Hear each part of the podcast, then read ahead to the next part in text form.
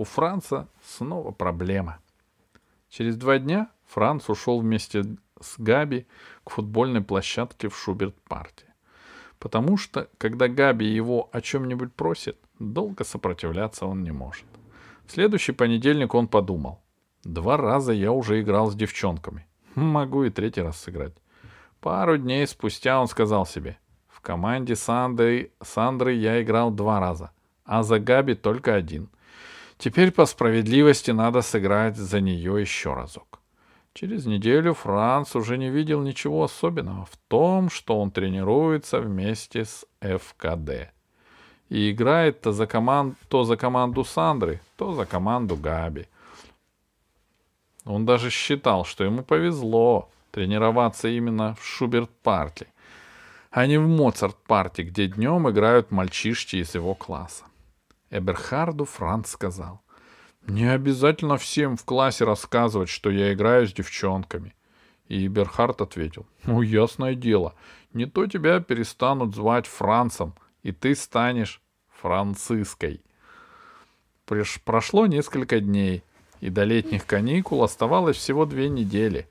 Как-то раз на перемене Франц остался в классе и точил у мусорной корзины карандаши. В этот момент из туалета вернулись Томми и Пеппо. А Томми и Пеппа считаются лучшими футболистами второго Б. Томми крикнул. Девчонки из второго А организовали футбольный клуб.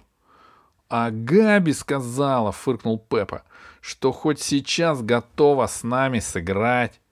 И гарантирует, что мы проиграем, засмеялся Томми.